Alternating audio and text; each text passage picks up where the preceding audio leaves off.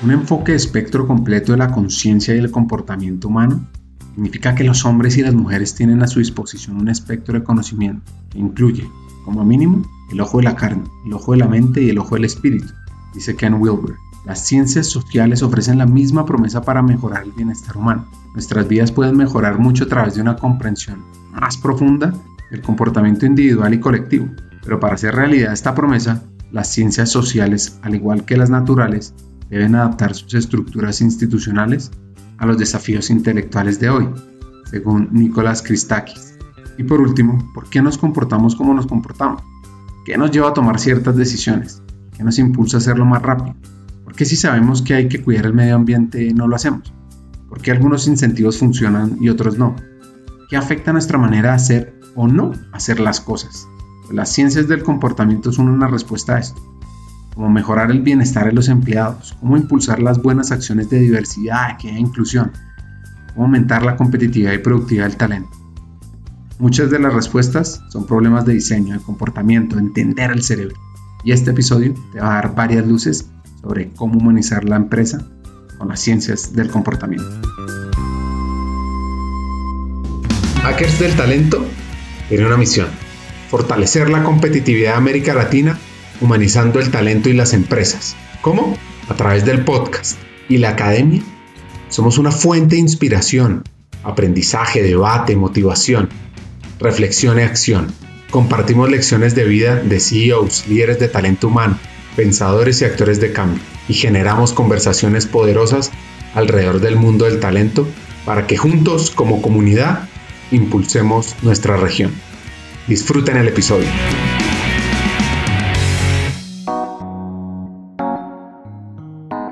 Lo largo del episodio hablaremos del comportamiento humano y las ciencias detrás de.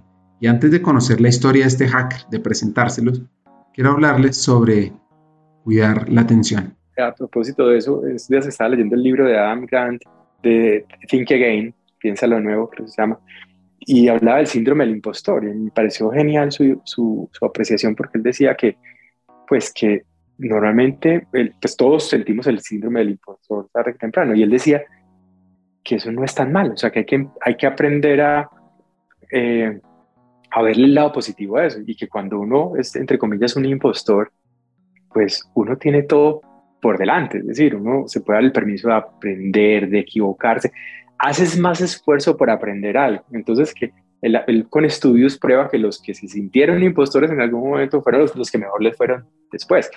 Y yo, yo siempre, pues en mi carrera creo que he sido un poco de impostor, o sea, eh, y celebro hoy ser un impostor, ¿cierto? Yo he llegado a equipos donde no he sabido del tema, donde soy el que menos sé, el que menos lleva, y eso hace que uno tenga ese permiso de aprender, de preguntar, de equivocarse. Entonces, hoy en día digo, que creo que estoy convencido que eso es algo, sentirse así es algo, pues es un buen signo de que después algo, algo bueno vendrá. Estudié pues entonces eh, eh, ciencia del comportamiento, una maestría para eso, o sea, como para poder entender bien el, como el ser humano, el comportamiento humano, por qué tomamos decisiones como tomamos, qué nos motiva, por qué no hacemos unas cosas que son importantes, o sea, si ahorrar, si invertir, si gastar bien, si cuidar el medio ambiente, la salud, hacer ejercicio, todo eso es positivo, ¿por qué no lo hacemos? Entonces, pues fue, fue muy interesante poder eh, meterme en ese lado irracional después de haber sido ingeniero, negocios, o sea, como reconciliarme con la irracionalidad humana y mostrar y mirar que eso no, es, no está mal, o sea, que, que quedamos, no es que quedamos mal hechos, quedamos muy bien hechos, eh, porque tenemos un cerebro que es, que es un gran economista, un cerebro que es capaz de ahorrar el recurso más preciado que tiene, que es la atención, su capacidad de atención. La atención es muy importante porque William James, filósofo, y se dice que es el padre de la psicología, eh, decía la, la, eh, la, experiencia de nuestro mundo depende de lo, a lo que decidimos darle atención. Entonces, eh, si tú le, cuando tú estás prestando atención, tú estás aprendiendo. Si tú le prestas atención a cosas positivas, pues eres más positivo. Si le prestas un optimista, solo ve un mundo eh, optimista, un, pesimista ve un mundo pesimista. Entonces, digamos que la atención es como las puertas al, conocimiento, al aprendizaje, a, cómo experimentas la vida. Entonces, eh, pero es el recurso más escaso. Te das cuenta que es un tanque de combustible. y cada vez que tú tomas una decisión o hablas con alguien o miras algo o atiendes a algo, te lo vas gastando, te lo vas gastando, te lo vas gastando. Entonces, eh, es un recurso escaso y nuestro cerebro eh, quedó tan hecho que, que para no gastarse ese recurso en un mundo sobrepoblado de estímulos, entonces lo que hace es tomar decisiones de manera muy rápida, muy instintiva, eh, muy reflexiva también, ¿cierto? Muy inconsciente, muy basado en pequeñas señales que, está pues percibiendo en el entorno. Entonces una cara, una palabra, un color, un olor, un, número, todo el, cerebro lo utiliza para tomar decisiones de, de, manera muy, muy eficiente. O sea, el cerebro, eh, la mejor decisión no es la más óptima, sino la más fácil. Entonces, desde esto, eso es un mecanismo biológico, evolutivo, eh, que nos ha traído hasta acá como, como especie. Entonces, pues entender esto ya le permitía a uno entender por qué en la práctica pues eh, no tomamos decisiones, las decisiones que nos convienen. O sea, ¿por qué, por qué eh, no ahorramos? ¿Por qué no cuidamos el medio ambiente? O sea, ya uno entiende que no, que no es un problema moral o no es un problema de que hay que pagarle a la gente por hacerlo o hay que prohibir, sino que lo que, lo que necesitamos es hacérselo fácil a la gente. O sea, es, es poder eh, partir de la base que la gente se va a equivocar, que la gente se le va a olvidar, que la gente le va a dar pereza hacerlo. O sea, entonces ya el reto, o sea, quedamos, no es que hayamos quedamos eh, mal hechos, quedamos muy bien hechos, pero lo, que es incorrecto es pretender entonces que los seres humanos vamos a tomar decisiones pues de una manera, una manera racional. Nuestro invitado de hoy se llama Sergio Peláez Paisa, trabaja en Bancolombia como líder de estrategia corporativa y líder de ciencia del comportamiento. Su historia arranca en Medellín, con unos padres que viajaban mucho y a él lo dejaban mientras tanto con su tía querida, quien es como una segunda mamá, y ella les dejaba hacer de todo. Creo que una de las herencias más grandes que yo tengo, pues, que recibí, es como el, gusto por, yo digo por, por, los viajes y por lo intelectual. creo que, eh, digamos, mi papá en su rol de, de asegurador, de reasegurador, pues, en ese momento que no había internet, pues se la pasaba viajando por todo el mundo. Me acuerdo que si iba viajes de un mes, de dos meses, siempre pues con, con mi mamá. Eh, claro, en, ese mundo, en ese momento pues era lo, único era el fax y el teléfono, entonces pues el, esos viajes tenía que aprovechar al máximo pues para visitar eh, todos sus, sus, clientes y, sus, eh, y, las compañías con las que hacía negocio. Entonces pues yo crecí viendo un, un padre y una madre que se iban de viaje varias veces al año y y me acuerdo que eh, mandaban postales en ese momento y me acuerdo que eh, nos llamaban y, nos traían muchos regalos, o sea, eh, llegaban a la casa con una maleta, llena de regalos. Entonces, yo pues creo que esto tuvo una gran influencia, o sea, digamos, ver, ver pues un padre muy estudioso, pues digamos en ese momento él, él era como una de las autoridades en, el tema de seguros, o sea, era una referencia nacional e internacional, entonces eh, pues yo veía cómo, cómo eh, estudiaba ese tema y cómo era exitoso en el tema y cómo iba a hablar a otras partes de eso y cómo disfrutaba los viajes y, venía eh, luego y nos contaba todas esas historias, nos mostraba todas esas fotos, entonces creo que es uno de los recuerdos más, más vivos que tengo pues de la familia y creo que me influenciaron mucho en las ganas de saber, de saber de algo, de las ganas de mirar afuera, las ganas de viajar. Entonces creo que eso es una herencia bonita pues que tengo. Y, mi madre, una mujer pues muy hospitalaria, eh, muy dedicada pues a su hogar, muy buena anfitriona, o sea, que, le encanta pues recibir personas en su casa, atenderlas, que estén bien, eh, muy pendiente de, las, de, su familia, pero también del, de, sus amigos, de, su, de, de, todas las personas que están alrededor. Entonces, pues como, como ese, yo diría que creo que esas dos cosas fueron las que más me influenciaron, ¿cierto? Y esa, la curiosidad por saber, por viajar, por ver más allá que hay, pero al mismo tiempo las, digamos, la, como la sencillez, la humildad, la, el, el, atender bien a las personas, el ser buen anfitrión, el cuidar a las personas. Yo diría que soy como una como un hijo de esa herencia entre esa curiosidad intelectual, pero también esa sencillez, pues como por relacionarme con las personas. Y creo que eso es las dos cosas que yo más les agradezco pues a ellos. De los momentos que recuerda con mayor alegría, eran las navidades en familia, en la finca, con los primos. Le encantaba además el fútbol en ese momento. Yo creo que el fútbol, te vas a reír porque hoy en día no soy muy futbolero, o sea, no, no, no voy a fútbol, no juego fútbol, pues pero en su momento el fútbol lo era todo. O sea, yo era arquero, eh, fui arquero de fútbol, arquero de balonmano, que también es, es otra curiosidad. En ese momento no había balonmano en Colombia, pero yo me acuerdo que un par de estudiantes del colegio, yo estudié en el colegio San José, y un par de estudiantes hicieron su, como su trabajo de grado, pues su alfabetización se llamaba en ese momento para graduarse, y entonces dijeron, pues creemos un equipo de balonmano, y crearon un equipo de balonmano, y, creo que fuimos el primer equipo de balonmano, pues de, en ese momento, varios colegios ya después lo, lo crearon, entonces entonces me acuerdo como gratamente de eso, de los entrenamientos, de los partidos. También pues yo iba mucho a fútbol con mi padre, pues iba los miércoles, los domingos. Entonces tengo como también recuerdos muy gratos de, de los deportes, específicamente pues el fútbol creo que fue lo, fue que, lo que jugué. Eh, pero como todo alrededor, no solamente era jugar, sino todo lo que había pues alrededor, me sabía los nombres de, de todos los jugadores, yo vivía en, Laureles, en Medellín, y desde mi casa se veía el estadio, desde mi habitación se veía el estadio. Entonces, cuando yo no podía ir a fútbol, lo que hacía era que me sentaba ahí en el escritorio con un radiecito eh, y a ver el estadio, pues, con las luces prendidas, cuando, cuando, la gente gritaba gol, yo lo oía. Entonces, ahí me. También, así como son dos, como esos momentos que se le vienen a uno, pues a la, a, la cabeza rápido de, que lo marcaron pues en la, en la infancia. Hay diferentes tipos de decisiones y hay una que se llama circunstancial. En ese momento nos llevan a guiarnos por un camino, a pesar que más adelante podemos pensar en haber decidido algo diferente. Eh, la decisión de qué estudiar, y, yo hoy en día me, pues me pongo a pensar que es de esas decisiones que son muy circunstanciales. O sea, yo creo que muy pocas veces eh, las personas estamos preparados para tomar la decisión de qué estudiar. Creo que son decisiones impulsivas, decisiones circunstanciales. Eh, creo que es de esas decisiones que a, veces son un poco una especie de lotería, a veces salen bien, a veces no salen bien. En mi caso fue algo similar, o sea, a mí me iba muy bien en matemáticas en el colegio, matemáticas, química, física, me iba muy bien, pues ocupaba como los mejores eh, lugares en esas materias.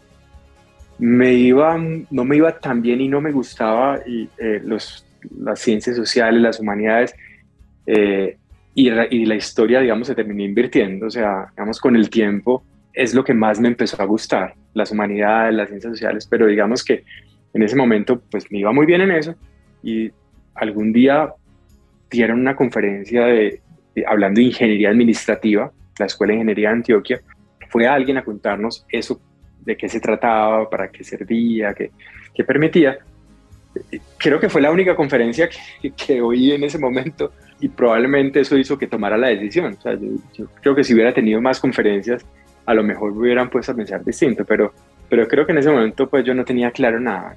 hasta recuerdo que me gustaba, por ejemplo, estudiar biología marina, que, que no tiene nada que ver con lo que estudié, ni, ni hoy me veo eh, estudiando biología marina, pero en ese momento creo, de ese grado era la confusión, para que te des una idea.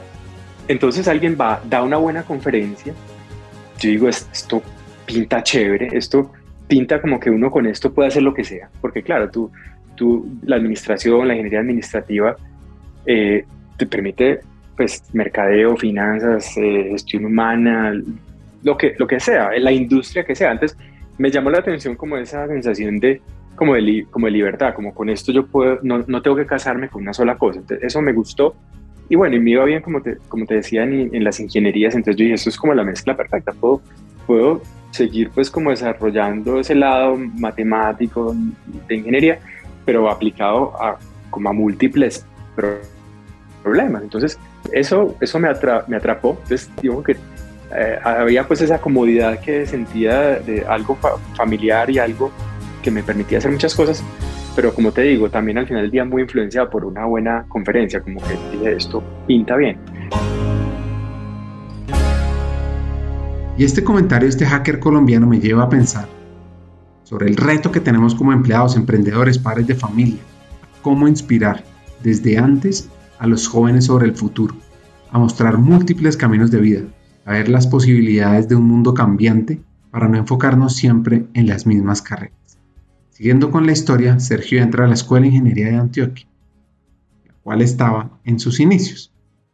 En la Escuela de Ingeniería de Antioquia en ese momento era, era literalmente una escuela, o sea, era en Envigado en 1993. Empecé a estudiar y era una casita en Envigado, o sea, era una literal, era una casa en Envigado, o sea, no, eh, eh, no había deportes, o sea, los deportes eran una mesa de ping-pong, cartas, los tableros de ajedrez y el fútbol se jugaba en la calle. Entonces, de esa idea, para que te des una idea de, la, lo, de lo primario que era en ese momento, éramos 500 personas en toda la universidad. Yo fui la segunda corte de ingeniería administrativa, pues para que te des una, una idea, no había biblioteca, o sea, algo muy básico, pero que, que hoy uno ve como con mucho con mucho cariño y nostalgia, porque eso, eso nos, digamos que nos hacía ser más, como tener más espíritu de camaradería, de colegaje, la gente más unida. Entonces, eh, digamos que ahí pues hice grandes amigos y todavía pues hoy son colegas y, y, yo creo que ese, el hecho de ser esa, ese, esa escuela tan pequeña en ese momento como naciendo, eh, pues creo que creó unos vínculos muy fuertes y uno se conocía con todo el mundo, con los del último grado, y hoy son grandes amigos y son colegas y están pues al frente de grandes compañías. Entonces creo que eso que es anecdótico, creo que tuvo una repercusión importante pues luego en la vida. Ahora es una gran universidad, tiene una sede, un campus enorme, tienen muchas carreras, incluso medicina, en ese momento pues era ingenierías. Entonces, eh, es un, lo recuerdo con mucho gusto porque era esa sensación de familiaridad eh, y eso me, me, parecía chévere, no, no estar en una universidad muy grande, muy impersonal, sino algo muy, muy familiar.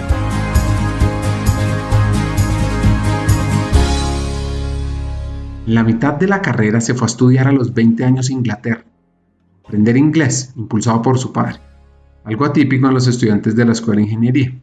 Esto fue un punto de quiebra en su vida. Y ojo a este hack, que darse unos gustos intelectuales. Por cierto, una frase que encontré dice algo así como, el mundo es un libro y los que no viajan leen solo una página. A, mí se me abrió el mundo, o sea, a mí, a mí se me abrió, se me abrió pues como el, sí, tuve una visión mucho más amplia de las cosas. Yo hasta aquí era pues sí, un estudiante de ingeniería que, que digamos, muy, muy tradicional, pues, ¿cierto? En, me gustaba la fiesta, eh, pues digamos que no, y, estaba haciendo mi carrera, pero hasta ahí. Pero pues yo llegué a los 20 años a Inglaterra a vivir solo. Entonces, pues enfrentarse uno como toda la historia que tiene Europa, el arte, la cultura, la arquitectura. O sea, yo dije, pues, ¿cómo así que esto existe? O sea, ya no solamente es, el, eh, ya no solamente es fútbol, aguardiente, fiestas, ingeniería. Hay más, o sea, hay vida más allá de, de Medellín, existe todo eso. Entonces, a, mí pues fue como un despertar cultural, intelectual eh, muy grande. Entonces pues poder uno eh, recorrer pues eh, Europa, sus museos, sus, sus salas de concierto. Entonces a mí esto me, conocer gente de tantos países, vivir solo. Entonces a mí, yo dije, em, digamos, empecé pues como a descubrir muchas cosas, pero también empecé como a sentir mucha, mucho inconformismo o sea, yo, yo decía, yo no quiero volver a estudiar lo mismo, o sea, yo no quiero volver a, la, a estudiar ingeniería, yo no quiero volver a la escuela de ingeniería, a mí eso, a mí eso me está quedando como chiquito el mundo. Eh, y efectivamente volví de Inglaterra a los 20 años con, con mi primera crisis existencial, yo diría. Decir, yo, yo ¿qué, ¿qué, es lo que quiero hacer? Entonces, me acuerdo que yo decía, no, yo quiero estudiar filosofía, quiero estudiar sociología, quiero estudiar historia. Y de hecho, de hecho, ah, eh, lo hice, o sea, yo yo no me salí de estudiar la carrera, pero empecé, a estudiar, por ejemplo, filosofía en la bolivariana y estudié un par, de, un par de materias como para saber eso qué era y hice un par de materias. Me acuerdo que una pues era filosofía de la ciencia y otra era filosofía de las religiones. Y esto, esto me sabe como bueno, o sea, a mí esto me gusta. Y, y, tuve la decisión al frente de decir, bueno, paro esto y, y, me voy por las humanidades o lo termino, ¿cierto? Y, era una decisión difícil. Me acuerdo que me fue a hablar con mi abuelo, yo creo que mi abuelo ha sido, pues, junto con mis padres, mi, gran influencia en la vida, pues, una persona muy intelectual, la, tenía una biblioteca gran, con muchos libros, una biblioteca además muy diversa, tú encontrabas ahí pues desde la Biblia hasta el Corán, Nietzsche, todos los existencialistas, las obras, todos los autores de la literatura, o sea, era una biblioteca pues muy diversa, como una mente muy abierta, una persona que sabía mucho de música, de cine, muy, entregada pues a las, a las personas con necesidad. Entonces, para mí fue como un gran esposo, un gran, una gran persona. Entonces, para mí fue como una, una gran influencia y era mi consejero. Yo un día fui a su apartamentico en el centro, a su biblioteca y le dije, bueno, abuelo, estoy en este dilema, ¿qué hago? Y pues digamos que poco, digo, haga lo que le diga el corazón, ¿cierto? Entonces, yo en ese momento dije, yo quiero, yo quiero terminar lo que estoy haciendo, yo no quiero pues dejar botado lo que estoy haciendo. Yo sé que esto me va a servir para algo más adelante, pero sí me voy a dar gustos, o sea, sí me voy a dar gustos intelectuales. Y cuando terminé la, la universidad, eh, en ese momento terminé la universidad y dije, me voy a dar un gusto, o sea, me voy a ir a, eh, voy a estudiar una cosa que no, no me importa si sirve para algo o no, pero que me guste. Y entonces terminé la universidad y me fui a hacer una maestría en Inglaterra. En el 2001 eh, volví otra vez a, Inglaterra, o sea, eh, unos años pues después, como cuatro años después, eh, pero ya estudiar pues como una, una maestría y lo hice en economía política. Economía política es, es como la sociología de la economía, se estudia el poder en la vida económica eh, y no tenía nada que ver con modelos, con números, que era lo que yo había estudiado en la, en la carrera, sino era más la historia económica, la filosofía política, la, historia política. Entonces, pues eh, digamos que también fue como otro, como otro despertar, como otro renacimiento, como, y en ese momento entonces eran, era una universidad que era pues, una de las top de, cinco de Inglaterra, la Universidad de Warwick, pero muy, muy de izquierda, la izquierda pues inglesa, digamos, para darle pues su, su perspectiva pero era muy crítica, era crítica de lo que estaba pasando en ese momento en el mundo, de la economía, de la globalización, de los mercados. Entonces. Hagamos una pausa. Nuestra misión solo, solamente solo la podemos cumplir si juntos nos unimos en este propósito. Tu apoyo es fundamental. Puedes arrancar compartiendo los episodios en WhatsApp, suscribirte al podcast en las diferentes plataformas seguirnos en nuestra página de LinkedIn Hackers del Talento o en nuestra página web hackersdeltalento.co e incluso inscribirte y aprender juntos en la Academia Hackers del Talento. Ya hay varios que lo están impulsando, gracias a CRIP Región Centro, a Medir y muchos más que están detrás por su apoyo. Cerramos esta pausa y volvemos con el episodio. Uno de los aspectos más importantes de los viajes es verdaderamente transformador es que es tu mejor maestro cuando se trata de ti mismo. Te das cuenta de lo que puedes manejar, te vuelves más resistente, puedes reinventarte, revaluarte a ti mismo. Te expandes espiritual e intelectualmente y aprendes valiosas lecciones a lo largo de los viajes. Te encuentras con tantas diferencias que a su vez ayudan a repensar nuestras propias formas de ver la vida. Viajar te permite darte cuenta de tu verdadero potencial. Puede ayudarte a descubrir lo que realmente te gusta con el tiempo, tiene el poder de revelar tu verdadero yo, algo que nunca encuentras si estás siempre en el mismo lugar siguiendo la misma rutina. Y a veces, las decisiones se vuelven más fáciles de tomar porque tienes espacio y tiempo para pensar. Viajar a menudo puede proporcionar un nuevo comienzo si estás pasando por una transición o recuperándote de un evento de la vida. Así, es tu maleta, porque no hay mejor momento que el presente para viajar. La pregunta que debemos hacernos ahora no es a dónde queremos ir a continuación, sino qué esperamos cambiar en nuestras vidas y luego viajar para que eso suceda. Pues Sergio había estado como su padre en el mundo de reaseguros antes de la maestría y por supuesto para pagar la vida regresar a este mundo, este mundo colombiano. Eso sí, hay una clase que le encantó.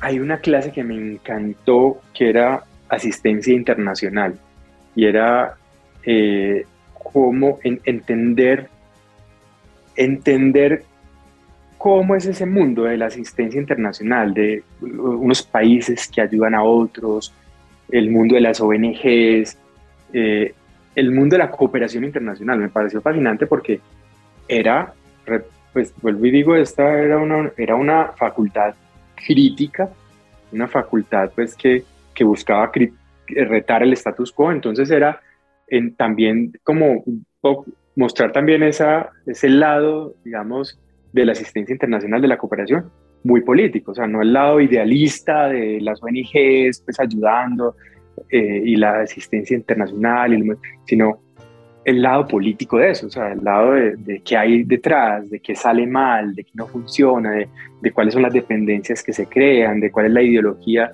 Eh, entonces era muy chévere porque pues eh, era como, como seguir entendiendo el mundo de ese lado más de, de, más político, ¿cierto? De, no como ese ideal que a veces uno en los negocios de pronto le pintan, ¿cierto? De que todo es perfecto, que todo el mundo quiere lo mismo, ¿no? sino era de este lado de un poco lo, yo creo que la gran lección que, que, aprendí yo en economía política es que, digamos, eh, la, el mundo funciona como una red de acuerdos y son acuerdos históricos y acuerdos que se hacen y se deshacen, pero de, de, acuerdo a quién tiene el poder, ¿cierto? Entonces, es, cuando uno mira el mundo como eso, como un entramado de acuerdos, de, de poder, pues yo creo que eh, es una visión más sincera del mundo que le sirve no para todo, para los negocios, para, para la política, para todo, pero, pero creo que es, es, eh, le ayuda a uno a no idealizar el mundo, el, eh, el, los, la política, los negocios, sino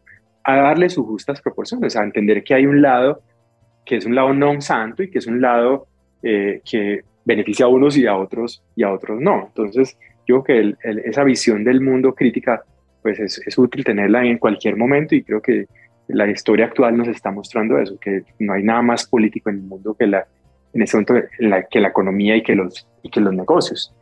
Hoy tú miras y, hoy los negocios eh, se, les, se, les equipara como a ciudadanos corporativos, o sea, se habla de ciudadanía corporativa y hay esa expectativa de que hoy los negocios sean buenos ciudadanos corporativos y que sean eh, negocios buenos para el mundo y que cuiden el medio ambiente y generen inclusión para las personas. Entonces, creo yo que en ese momento uno veía eh, estos temas como un tema mucho más de, digamos, de ideologías, de, de, ONGs, pero si te das cuenta, pues digamos que 20 años después de que estudié esto, digamos que eh, todo el mundo está hablando de lo mismo, o sea, todo el mundo está hablando de cómo los mercados, generar más beneficios para la gente, cómo eh, disminuir la desigualdad, cómo cuidar el medio ambiente, cómo regular más los mercados. O sea, hoy en día, 20 años después, es, esa, esa, visión permanece, o sea, es, totalmente vigente. Entonces yo digo, bueno, no, no, es, no, finalmente no fue siendo para algo tan inútil, sino realmente me,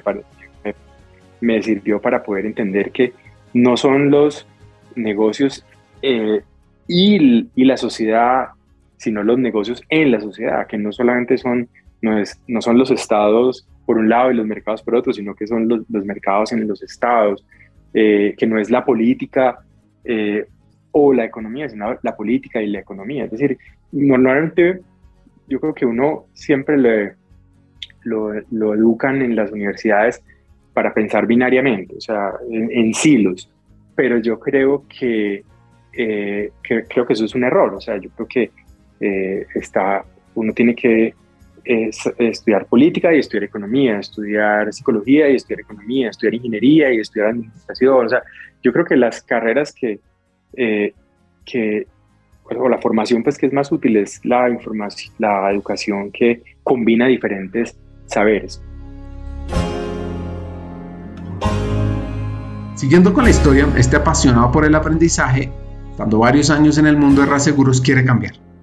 Y así comienza una nueva historia. Y entré a trabajar a una compañía de leasing del grupo Bancolombia y me gustó mucho. O sea, entré a un área de productos, era un, era un laboratorio de productos, o sea, la responsabilidad era invéntese productos. Entonces me pareció fascinante, eso yo no lo había hecho, o sea, digamos, y eran productos pues muy basados en, en finanzas, digamos que ese lado lo tenía muy fuerte. Entonces como que era hacer innovación financiera, o sea, crear productos financieros. Yo nunca lo había hecho, siempre había vendido los productos que otros habían hecho, pero esto era crear los propios productos.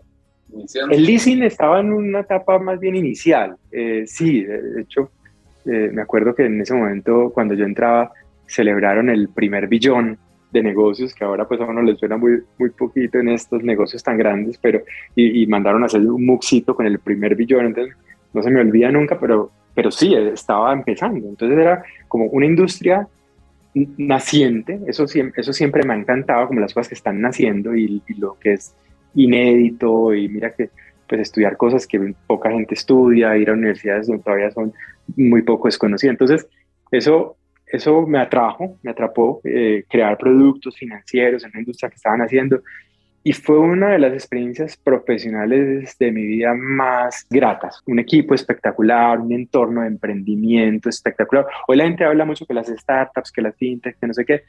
Y yo digo, yo, yo tuve eso, o sea, yo, yo hice eso. Y, y, y, era ese mismo espíritu, ese mismo ambiente. Entonces, ahí, para mí, esa fue una de las grandes lecciones como profesionales, o sea, como de entender cómo lo que lo, que lo motiva a uno en el trabajo y en ese momento había camaradería, había, eh, había ganas de innovar, era un, equipo que celebraba las cosas, que se apoyaba, eh, muy humano, o sea, digamos, con unos líderes que, que yo todavía miro y yo digo, pues que hacen falta líderes, eh, más líderes como eso, ¿cierto? De, líderes sabios, con, con, con, mucha experiencia, pero con una capacidad pues como de sacar lo mejor de las personas. Me acuerdo que el, presidente de la compañía en ese momento pasaba los viernes hasta eh, por, al mediodía, pues sí, saludando de puesto en puesto a la gente con sus nombres, cosas que uno nunca se le olvida. Entonces, fueron,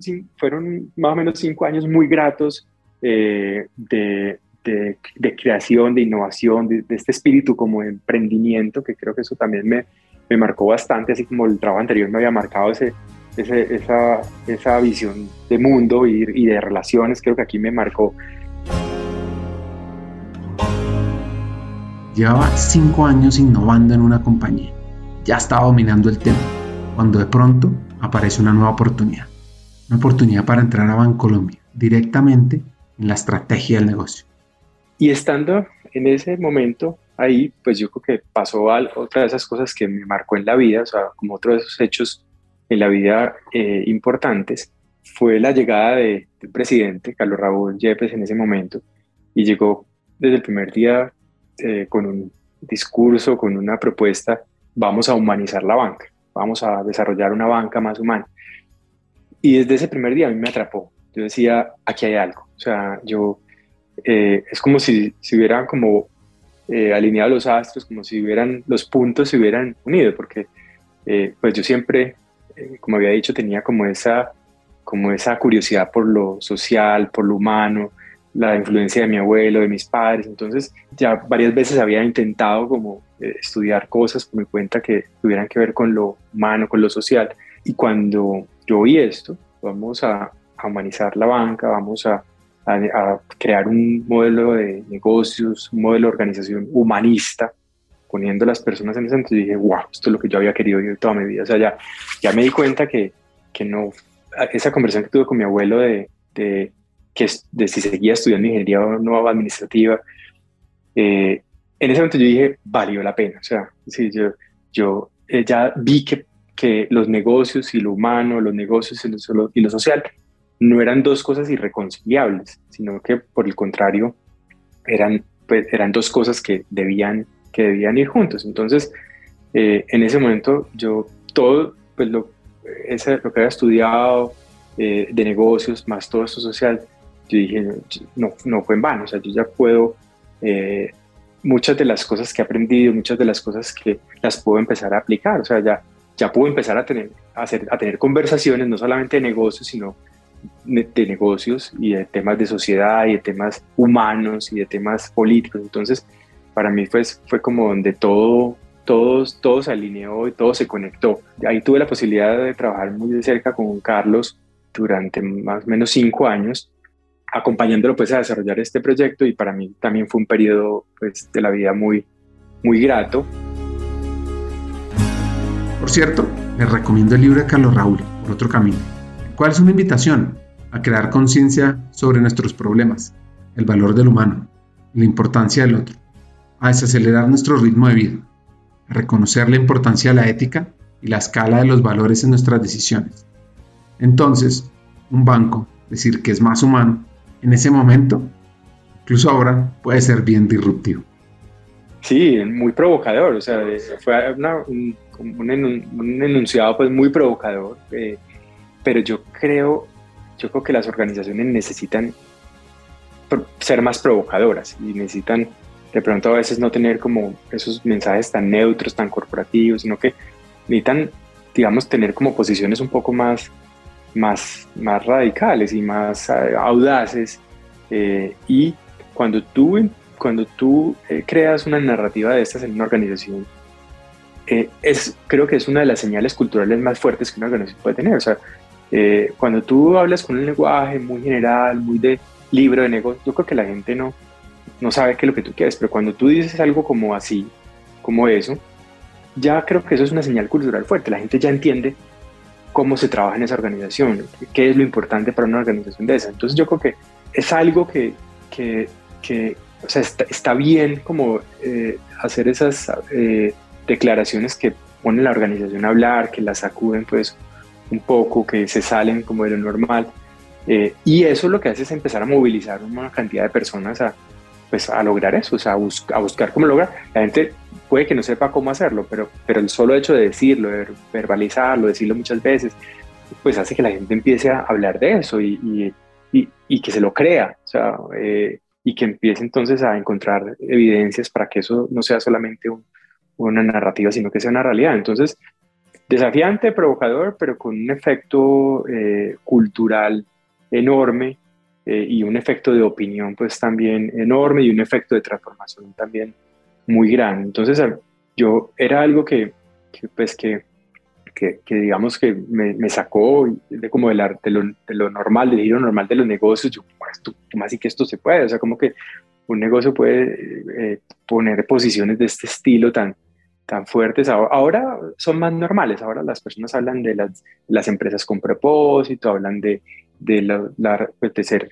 socialmente responsables, o sea, eh, ahora es más normal, pero en ese momento fue creo que algo pues, muy visionario el empezar a proponer una manera distinta de hacer negocios. Hoy, hoy ya creo que las empresas que no estén hablando de esa manera, pues creo que tarde que temprano las, las castigan, pero, pero eh, en ese momento pues fue como algo muy, muy visionario. Entonces, pues para mí fue como como un sueño hecho realidad porque me permitió pues poder como eh, explorar esos dos lados, el lado de negocios, el lado humanista, eh, pues ver, vivir por dentro una transformación grande de negocios, organizacional, cultural, ver una movilización, ¿cierto? Como una, una energía que de repente se desató, o sea, esto era como, como, como era, era, una gran empresa, una gran organización, pero digo que esto hizo, lo que hizo fue desatar pues una, una energía eh, eh, diferente eh, y, y, digamos que no, la gente pues em, empezó a darle un sentido distinto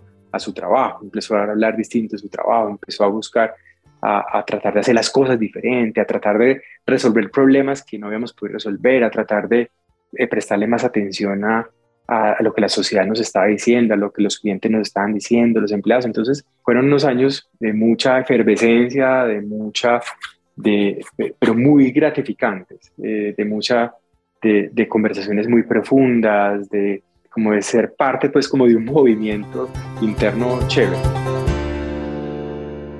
Luego había pasado un buen tiempo sin estudiar y descubre una nueva área de aprendizaje gracias a un libro. Y en ese momento también, digamos, como, como algo de suerte, yo creo, me encontré pues con un libro de Daniel Kahneman, el premio Nobel de Economía, Pensar rápido, pensar lento, eh, y descubrí en ese momento que había una cosa que se llama economía del comportamiento o ciencias del comportamiento. También una cosa muy inédita en ese momento, cuando sacan el libro no se habían ganado, entonces todavía muy inédito, pero yo dije, pero a mí me atrapó, o sea, yo dije, o sea, esto me desconcertó, ¿cierto? Uno toda la vida como ingeniero, negocios, finanzas, banca, pues estás acostumbrado a, a que tú crees que los seres humanos somos racionales y encontrarte tú con lo contrario, o sea, con alguien que te prueba con experimentos que no somos tan racionales que, como pensamos, a mí simplemente pues eso me, me desconcertó, yo dije, ¿cómo así? O sea, entonces todas las creencias que uno ha tenido siempre de la economía, la política, los negocios, de la racionalidad, pues, o sea, cuestionar eso, pues para mí nuevamente me parecía como refrescante, así como cuando estudié economía política había encontrado ese lado crítico de la economía, la política, los negocios. aquí encontrar nuevamente esa voz como disonante de, de, venga, le muestro lo contrario, venga, como que, que lo pruebe, que pruebe que uno está equivocado, a mí eso me, en ese momento me atrapó y yo dije, yo quiero estudiar esto. Y entonces eh, nuevamente empaqué la mochilita y me fui a estudiar pues a London School of Economics, Ciencias del Comportamiento. También en ese momento fui la segunda promoción también para que te des una idea. Siempre soy las segundas promociones de algo. o las primeras siempre experimentando. Me encanta hacer laboratorio laboratorio.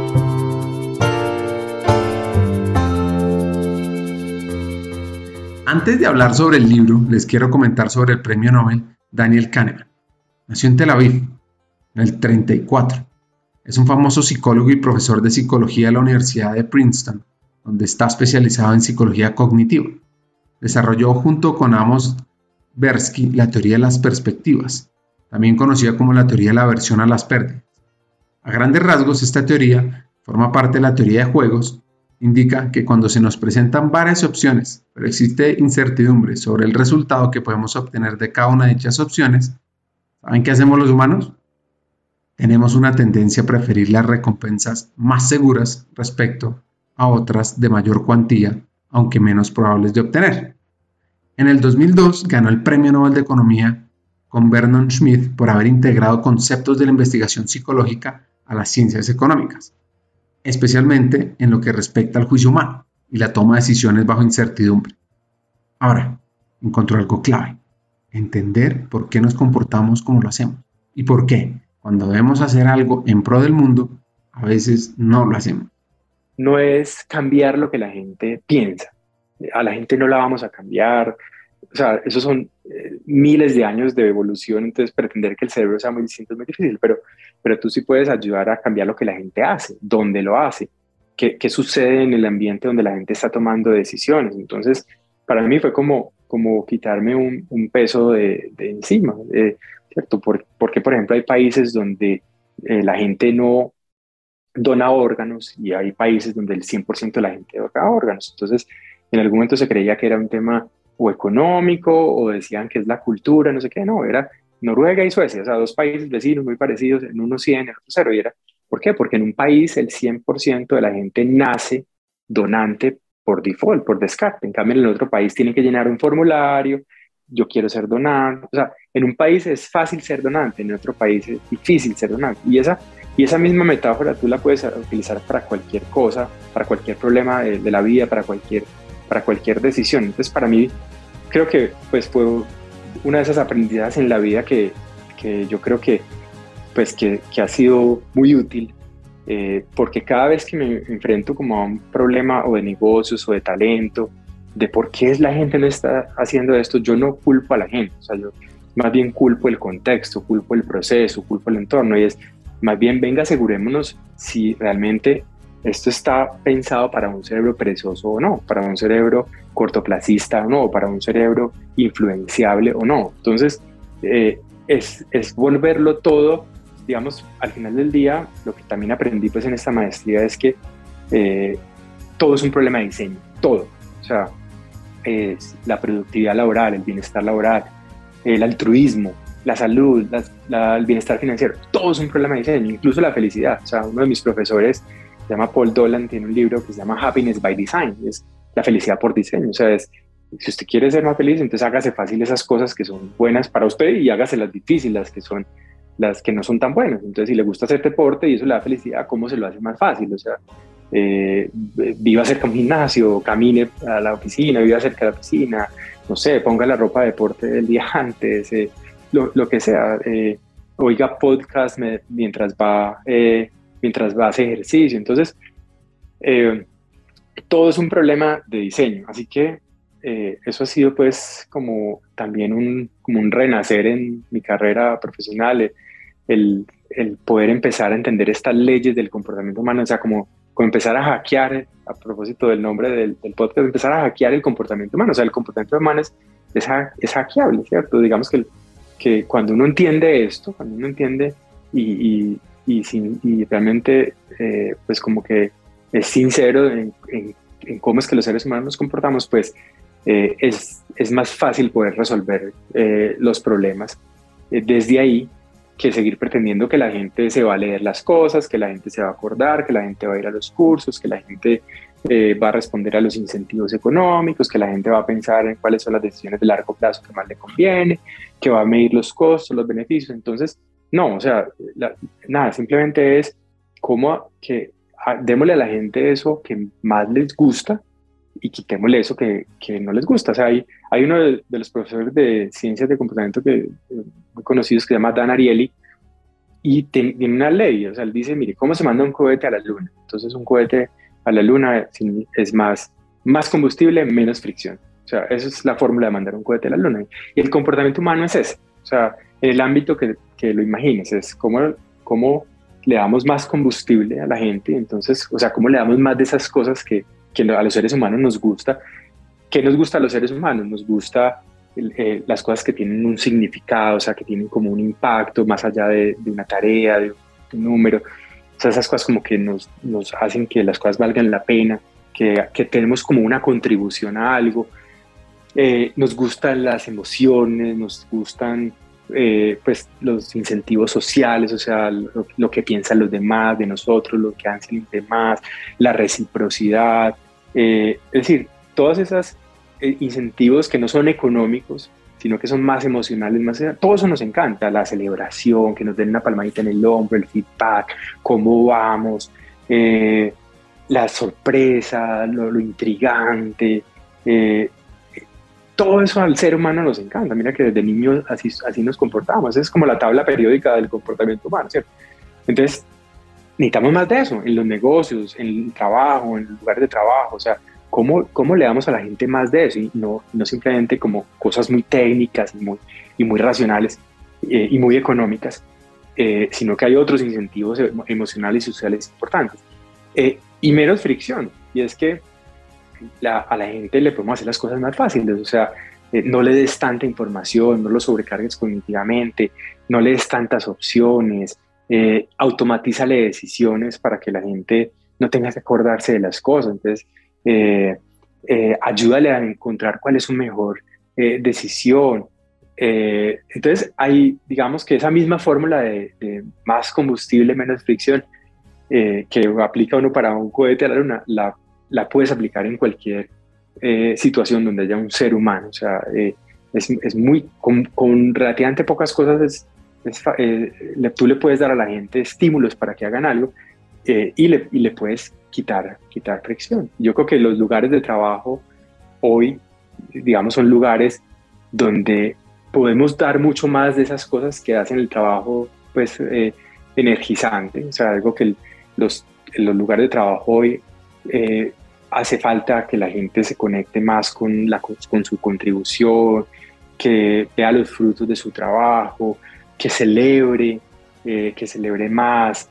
O sea, yo creo que los lugares de trabajo pues todavía, digamos, pueden ser esos lugares donde tú encuentras mm, como, como más ese lado pues e, emocional, o sea, que no solamente eh, dominan los temas técnicos, tecnológicos, eh, sino que tú también vienes al trabajo a eso, a, como a, pues como a, a sentir la, la, la, emoción que te da contribuir y lograr cosas con, un equipo. ¿Quieres saber cómo ser un hacker del talento? Nuestra motivación es formar los futuros líderes de talento humano América Latina, para que seamos estratégicos, tecnológicos, transformadores y así liderar la humanización de las empresas. Tenemos la Academia Hackers del Talento, donde puedes aprender de la experiencia de forma colectiva, donde los profesores son vicepresidentes y CEOs de compañías líderes en América Latina, donde contamos con un contenido relevante, 20 sesiones con temas claves para el futuro de talento humano. Vas a aprender además a tu propio ritmo, accediendo a contenidos asincrónicos fuera de serie, en temas de People Analytics, experiencia del empleado, inteligencia artificial y mucho más. Además, los estudiantes con los cuales vas a compartir son inspiradores. Vas a ser parte de una comunidad, vas a vivir un aprendizaje increíble y lo vas a poner en marcha en tu compañía. Está pendiente de las siguientes aplicaciones a las cortes de la Academia Hackers del Talento en Colombia, México y otros países. Sobre el libro de Pensar rápido, pensar despacio, uno de los puntos que más me gusta son los sistemas de pensar, lo hemos oído varias veces, pero aquí se lo resumo. Los dos sistemas de tu mente son, uno, el rápido e intuitivo, y dos, el lento y analítico. Además, para el mundo del talento y crecimiento, pues es clave entender los principales sesgos cognitivos que pueden afectarnos a la hora de tomar decisiones. ¿Cuáles son? Uno, el efecto halo. Se trata de una generalización errónea que hacemos basándonos en nuestras percepciones. Es una tendencia que tenemos a que nos guste o nos disguste todo en una persona u objeto con base a una sola cualidad. El sesgo retrospectivo o la heurística de la probabilidad son otros sesgos que tenemos. El efecto anclaje, que significa que al tomar decisiones nos aferramos a informaciones que conocemos y las tomamos como referencia, aunque no tengan lógica. Así pues, nuestra mente toma algunos datos como si fueran anclas, o el efecto arrastre, fenómeno psicológico que hace que nos dejemos llevar por la opinión de la mayoría. Y este sesgo cognitivo también se conoce de manera coloquial como el efecto rebaño. Además de estos está el sesgo de confirmación, que nos lleva a buscar siempre informaciones que confirman nuestras creencias y a rechazar todo aquello que contradice nuestra forma de pensar. Y eso pasa porque a las personas no nos gusta que nos lleven la contraria y nos cuesta reconocer que nos hemos equivocado. También hay otros de exceso de la confianza, aversión a la pérdida. Y lo más importante, esto nos permite pensar, ser críticos con nuestras ideas. Ahora, sobre el mundo de las ciencias del comportamiento. Hay cosas que son o sea, esta es una, es, la ciencia del comportamiento es algo que, que hoy está muy democratizado, o sea, a pesar de que hay muy pocas empresas que tienen equipos dedicados a eso, digamos que en el mundo hay más o menos 500, en Colombia hasta donde yo sé hay dos, incluyendo pues Colombia con fama, también tiene un equipo muy tradicional, pues digamos que llevan cinco años pues en este tema, muy un equipo muy haciendo cosas muy interesantes de hábitos en la empresa, entonces a pesar de que esto es, todavía es un tema inédito, poco inédito en el mundo empresarial pues, eh, y, educativo, o sea, de hecho pues en, Colombia hay una sola universidad donde puedes estudiar una maestría, ¿cierto? entonces todavía, mira que hace seis años yo te decía que era inédito, pero, pero todavía, todavía lo es, aunque digamos hoy hay un boom, o sea, hoy todo el mundo, pues mucha gente está hablando de esto, cada vez hay más cursos, cada vez hay más conferencias, cada vez hay más, ya van, van saliendo varias promociones del tema, entonces hay pues como un, como un boom, así como lo era la analítica hace 6, 7 años, o el diseño en las empresas, pues que era lo último. Ahora ya, ya cada vez es más, digamos que, que a uno cada vez más lo invitan a hablar del tema, otras empresas, cada vez más CEOs quieren saber. Entonces, yo creo que estamos en un momento como de, de como de, de, un, de, un, boom en este tema, pero es algo que tú encuentras, encuentras muchos artículos, muchos casos, o sea, hay, es como algo, es una disciplina muy abierta, o sea, digamos que hay un espíritu de compartir yo creo que es propio de cuando las cosas están naciendo. Entonces tú encuentras hoy como, como no, no cada uno haciendo, eh, trabajando en sus cosas y, trabajándolo en silencio, sino que el, que el que está en este campo lo quiere compartir. Entonces digamos que si tú estás hoy en cualquier empresa, no tienes que tener un área de estas muy buenos si lo tienes, eh, muy bueno si tienes personas, pero creo que también son cosas que tienen como mucho sentido común. Entonces uno en el mundo de talento ve que se está utilizando, yo, diría, yo te diría que se está utilizando como sobre todo como en dos campos, digamos, uno en bienestar y en el otro en el campo de diversidad. O sea, ahí es donde yo estoy viendo como una, como una aplicación grande pues a nivel mundial en estos temas. Entonces, en el mundo de bienestar, uno sobre todo lo ve como para tratar de ayudar a cambiar hábitos en la forma como la gente trabaja, ¿cierto? Digamos que ya, ya vemos que las ciencias del comportamiento lo que dicen es Mire, la gente, los seres humanos, tenemos el modo, el piloto automático prendido todo el tiempo. O sea, ese es nuestro modo por definición. De hecho, pues, imagínate que hace, pues en la década de los noventas, descubrieron el piloto automático, o sea, que los seres humanos tenemos piloto automático, o sea, así como el computador que tú lo dejas y, ves por allá que no está haciendo mucho, pero por detrás está corriendo el programa, ese es nuestro cerebro. Y lo, lo miraron en un escáner, se dieron cuenta porque a pesar de el cerebro estar relajado, pues había actividad neuronal. Pero luego lo más interesante es que pusieron a la gente a jugar cartas. Entonces se dieron cuenta que, claro, eso disparaba la actividad neuronal, pero rápidamente el cerebro volvía a volver a su modo default, a su, modo, a su piloto automático, a pesar de que estaba jugando cartas y de una manera y cada vez más hábil. Entonces el cerebro era capaz de volverse hábil en algo, pero manteniendo ese modo, ese mínimo de esfuerzo. Volvemos pues, a, ese cerebro economista que está buscando no desgastarse, sino ahorrar el esfuerzo. Entonces, eh, el, modo automático existe, ¿cierto? Entonces, ese modo automático es el, el, que está nuestra mayor parte del tiempo y por eso tú llegas al trabajo y todos nos quejamos que hay muchas reuniones, que no vamos a abasto, que hay demasiados temas, que no sabemos priorizar, que no tenemos breaks, eh, que es que el fin de semana, que es que... o sea, todos nos quejamos del trabajo eh, y, en parte la razón es esa, la razón es que, pues, digamos que no, no nos detenemos a pensar cuál es la mejor manera de hacer nuestro trabajo, eh, cuáles son las reuniones que debo tener y cuáles no, cómo diseñar una buena reunión, tener breaks, o sea, porque estamos es en modo automático todo el tiempo y no estamos pensando cuál es la decisión más cuál es la mejor manera de optimizar el trabajo o de asignar el, el trabajo. Entonces, por el, digamos, los lugares estados de movernos son la tormenta perfecta, porque tú tienes un cerebro en modo automático, un cerebro que le gusta la novedad, un cerebro que no sabe decir no, porque entonces el costo social de decir no, ¿cierto? Eh, un cerebro, un cerebro que, que, tiene pues como, como estas predisposiciones a, a eso, a lo nuevo, a no decir no, ah, un cerebro que es optimista, que es más optimista de la cuenta, porque el optimismo es biológico, ¿cierto? No, nos gusta ser optimistas, ni siquiera, porque imagínate un mundo de pesimistas.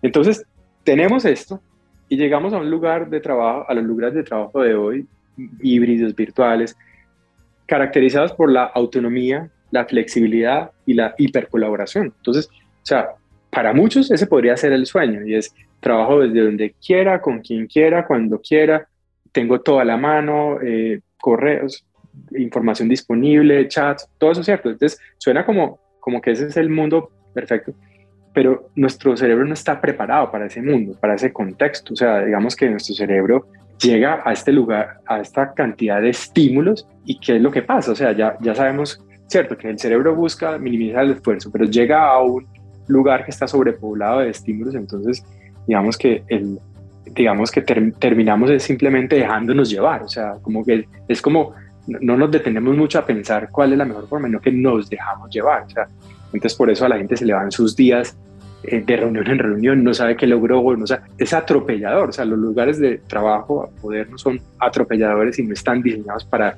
para el cerebro nuestro, que es un cerebro que, que ya sabemos que, que cuesta pues como tomar buenas decisiones y que, y que, y que le cuesta decir no, y que se deja llevar por los estímulos. Entonces, entonces por eso digamos que las ciencias del comportamiento lo que están diciendo es, esto es un problema de diseño, o sea, no basta con decirle a la gente, hey, es muy importante trabajar de esta manera, cuidar estos hábitos, hay que, hay que tener descanso. No, ya sabemos que la gente no lo va a hacer, porque está en modo automático sobreviviendo. Entonces, eh, entonces, las ciencias de comportamiento traen una propuesta distinta y dicen, no, todo es un problema de diseño. Entonces vamos a ponerle diseño al trabajo.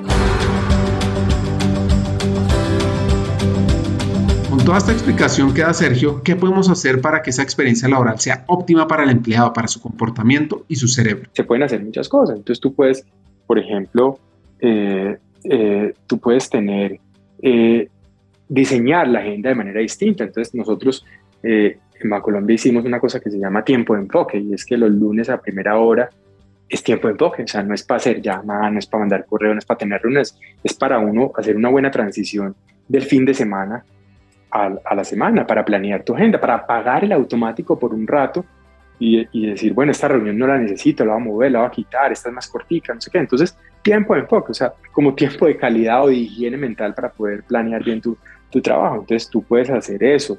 Tú puedes programar para que las reuniones no duren tanto, tanto tiempo, sino que poner el default. Acuérdate el tema de los órganos, ¿cierto?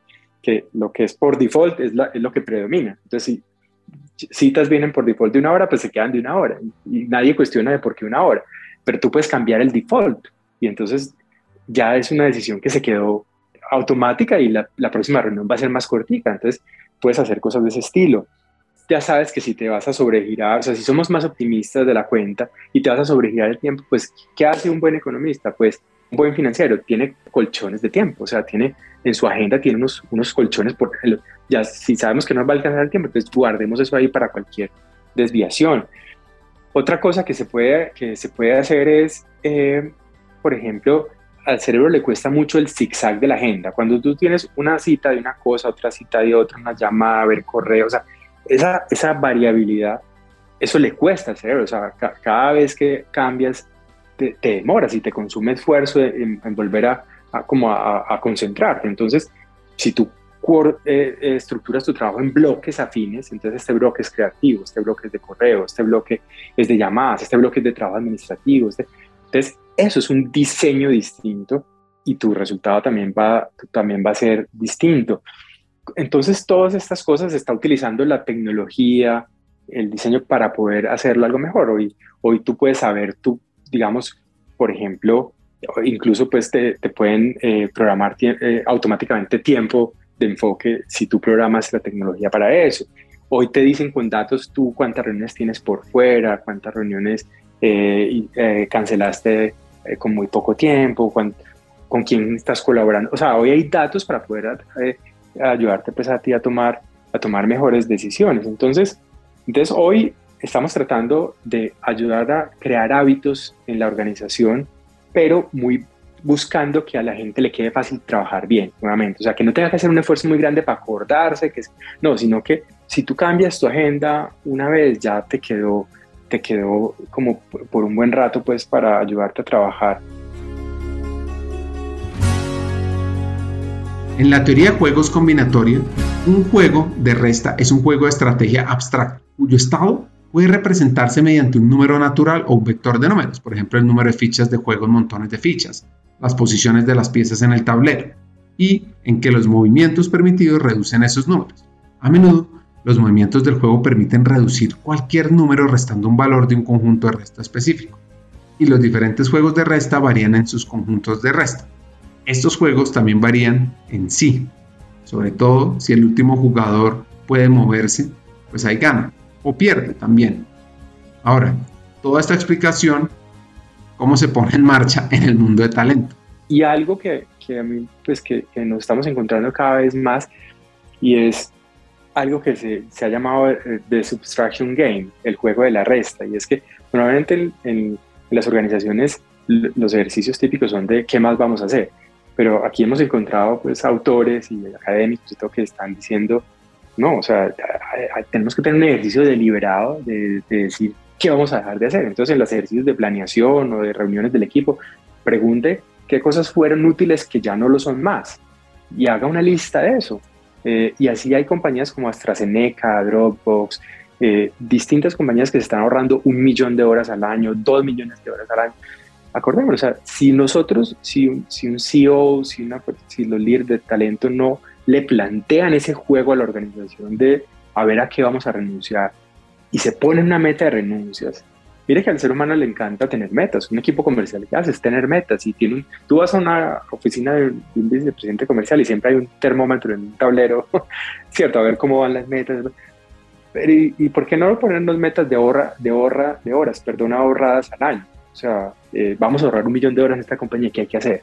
O sea, eso es muy potente, o sea, ese es nuestro próximo paso va a ser así, eso ya queremos lanzar ese challenge de cómo ahorrar un millón de horas, ¿cierto? Entonces, pero que tenga un, patrocinio del presidente, del, del, área de talento, todo el mundo diciendo, en esta organización se celebra la renuncia, en esta organización se premia la renuncia, o sea, y para, para hacer más cosas de las que valen la pena, porque si... Pero el reto es aprender a elegir bien. Aprender a elegir bien, o sea, aprender a, aprender a elegir bien es muy importante. Eh, y eh, hay, hay, hay, proyectos que ya fallaron y que uno dice, bueno, ya démoslos de baja, pues si no, no sigamos. Pero al cerebro humano le cuesta esto, los costos hundidos que de los economistas, ¿cierto? El cerebro también tiene costos hundidos. No, pues si ya, ya, ya casi llegamos, entonces, no, hay que saber decir, hay que saber decir no, y entonces a lo mejor a veces no es la persona que está involucrada emocionalmente la que lo debe hacer, sino otros, o sea, que tenga un tercero que le ayude a decir, no, ya, matemos, matemos esto. Entonces, eh, es importante eso, pero por lo menos que se empiece a hablar de esto, ¿cierto? De, de no solo qué es lo que vamos a hacer, sino lo que no vamos a hacer eh, y que tenga ese respaldo. Eso es muy importante. ahí también, digamos, estamos viendo aplicaciones importantes de, de ciencias de comportamiento eh, para eso, para, digamos que a nuestro, nuestro, piloto automático ya tomó las decisiones por nosotros hace rato, cuando cuando decidió aceptar unos temas, cuando decidió aceptar unas citas. Entonces, esto es como, así como cuando tú organizas tu closet o tu cuarto útil de decir, no, ¿a qué horas esto me cogió ventaja? Bueno, lo mismo, esto te cogió ventaja hace rato porque justamente no, no somos buenos tomando decisiones. Entonces, ya hagamos una pausa, paguemos el automático por un ratico y, y mira, entonces, mundo bienestar, mundo productividad. ¿Y dónde? Y lo otro, el otro área donde se está viendo muchas aplicaciones es el mundo de la diversidad. Las ciencias del comportamiento tienen el poder de jugar un rol clave en la mejora de la diversidad, la equidad y la inclusión. Escuchen esto. Hay una cantidad de sesgos que terminan discriminando. Entonces, eh, eso está probado. nuestro ser humano piensa en compartimentos. Le es más fácil pensar en compartimentos. Y nuestro, nuestro cerebro humano eh, eh, lo que hace es que escoge, hay un sesgo que se llama el sesgo de representatividad, y es que con unas pequeñas muestras concluye. Entonces, si tú ves que para ciertos cargos solo hay hombres o mujeres, entonces tú concluyes que el cargo es para hombres y mujeres, ¿cierto? Entonces, sesgos de ese tipo, el sesgo, el efecto halo, que el, la primera impresión en una entrevista esa es la que cuenta, entonces el que mejor se vendió la que cuenta y, a veces los hombres son mejores vendiéndose, sobrevendiéndose que, que las mujeres, entonces eso, eso pesa, o, o, entonces tú fuiste a tal universidad o estudiaste tal cosa, o, tú, a ti te gusta eh, trotar y a mí también y estamos en una entrevista, entonces todos, todos esos, el momento de tú escoger el talento, tú remunerar el talento, promover el talento, todos esos sesgos eh, cuentan y hacen que las personas se presenten a unos cargos o no. Entonces, el tema de diversidad no es, un problema moral, lo es también, pero digamos su, su raíz no es moral, o sea, ni es, ni, es económico únicamente, sino que es un problema cognitivo también, o sea, es un problema de, sesgos, es un problema conductual, es un problema de sesgos también. Entonces, pero la, digamos que la, la, solución entonces no es decirle a la gente esto es importante, hay que hacerlo distinto, eh, sino es, es de diseño. Entonces, no culpemos la gente, culpemos el proceso. Entonces, el proceso de selección está, está pensado para reproducir esos sesgos o no. Entonces, uno ya ve cosas interesantes, o sea, tengamos esta lista de chequeo para que nos cuidemos de los sesgos o este entrenamiento en sesgos también. Eh, eh, no preguntemos estas cosas en una entrevista para que no nos generen estos sesgos. Anonimicemos las hojas de vida, no les pongamos fotos, no les pongamos género. O sea, ya hay empresas que están haciendo cosas de ese estilo. Hay programas ya de tecnología que lo que, que te hacen incluso es, por ejemplo, mirar si la descripción de un cargo tiene sesgos o no, porque tú, el lenguaje que tú utilices, ¿cierto? Si tú dices abogado, persona altamente orientada al resultado, o sea, todas esas cosas, tú dices, no, esto, pues, esto es para tal persona, y han hecho pruebas eh, y efectivamente pues una descripción de un cargo termina discriminando. Entonces, entonces todas esas, hoy, hoy, hoy se está tratando de poner pues mucho diseño, mucha tecnología a favor de, de los, como de los, de los sesgos. Por ejemplo, que tú pongas en, en, una, en una convocatoria, eh, que tú pongas un cargo de esta compañía, eh, es, pues digamos que es, respeta todos los tipos de perfiles, ya es una señal que al que se va a convocar, dice, ok, o sea, porque hay muchas personas que dicen, yo no, yo no me presento porque eso no es para personas como yo, ¿cierto? Pero si tú tienes ese disclaimer de, eso ayuda, el cerebro, para el cerebro esos signos le da una importancia, es una señal de confianza, de transparencia, de, ah, ok, aquí, aquí hay, aquí todos los perfiles se valen, ¿cierto? O por ejemplo, que, que, que para ciertos cargos, la gente que ha ocupado los cargos hable y diga, hable del cargo y diga, este cargo tiene estos pros, tiene estos contras. Eso es bueno, ¿cierto? Hay personas que dicen, no, yo no me presento a ese cargo porque me cambia la vida, entonces ya no puedo mi familia, no sé qué, tal. Todos esos paradigmas que tenemos, pero si una persona similar sale y dice, yo, yo he hecho el cargo y tiene estos pros y estos contras, eso también ha funcionado. O sea, cuando tú le quitas ambigüedad al cerebro, o sea, nuestro cerebro en situaciones ambiguas, donde no sabe cómo comportarse, la prefiere entonces hacerse a un lado, ¿cierto? Pero si tú cortas esa ambigüedad diciendo lo bueno, lo malo, quién más lo ha hecho, si personas de ese estilo lo han hecho, ¿no? Todo eso, todo eso ha probado pues tener un, un, un efecto un efecto importante también. Por ejemplo, las convocatorias a veces es no, que la gente se presente. Eh, y entonces cierto tipo de personas no se, no se presentan por todas esas creencias y paradigmas. Entonces a veces se puede hacer un poquito más de la compañía redireccionar esas, esas, eh, esas ofertas. O sea, por ejemplo, a, ciertas, a esas personas que normalmente son discriminadas, mándeles una oferta, ¿cierto? Y, dígales, está esta oferta, eh, preséntese, ¿cierto? ¿Sabes? Como ese empujoncito, las ciencias del comportamiento tienen esa palabra que se llama notch, que es, lo ha hecho muy famosa y es como, sí, de Richard Taylor, y es como un pequeño empujón. Todos necesitamos un pequeño empujón. Ese empujón que nos apague el automático y nos diga, hey, venga, que haya que algo importante, ¿cierto? Entonces, eh, eso también ha probado tener sentido en las organizaciones. Cuando a la gente le llega una convocatoria y le, ah, ok, yo no había caído en cuenta, güey, ¿por qué no? Entonces, ya me paro el automático y yo ya estoy con eh, Richard eh, Kahneman eh, decía, es que Richard Kahneman, Daniel Kahneman decía que nada en la vida es tan importante como cuando uno está pensando en eso, ¿cierto? Entonces, cuando a ti te dicen, venga que está esta convocatoria, sabe, yo no había pensado, pero sí, o sea, dicen,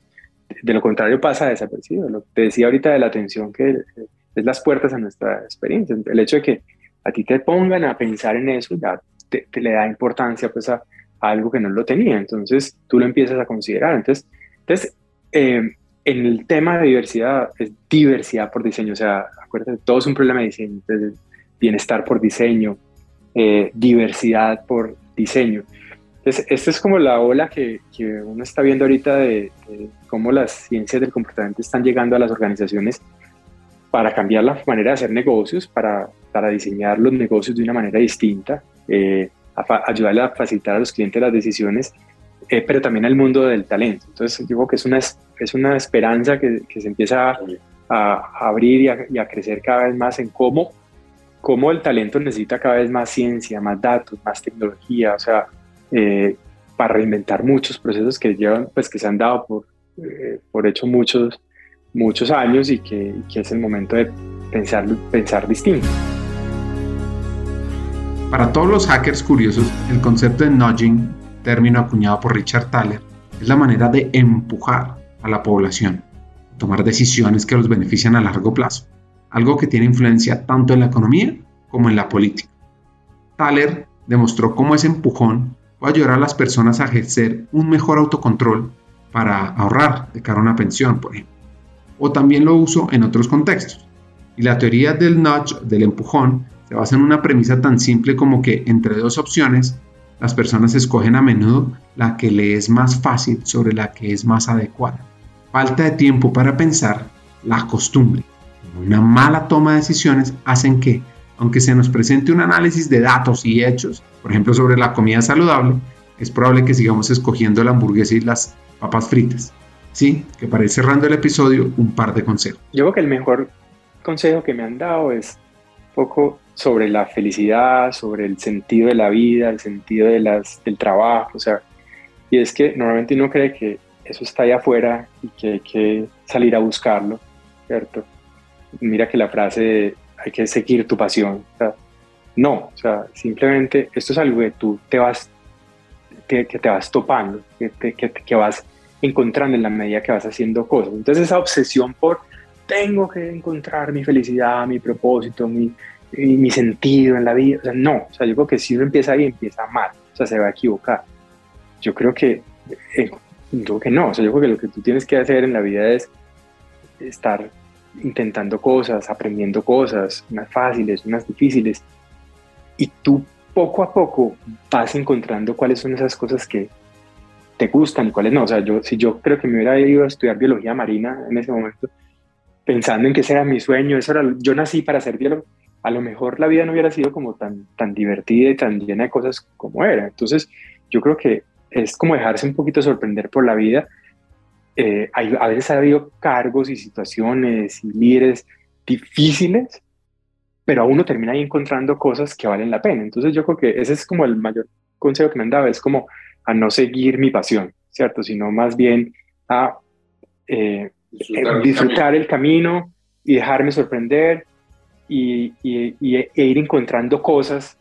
Eh, entonces yo creo que ese es un gran consejo, que, de lo contrario, esa obsesión con algo, creo que uno se enredaría, pues, y, y, es, y lo contrario, me ha permitido vivir la vida un poco más suelta y vivir muchas experiencias distintas, sin casarme solo con una cosa.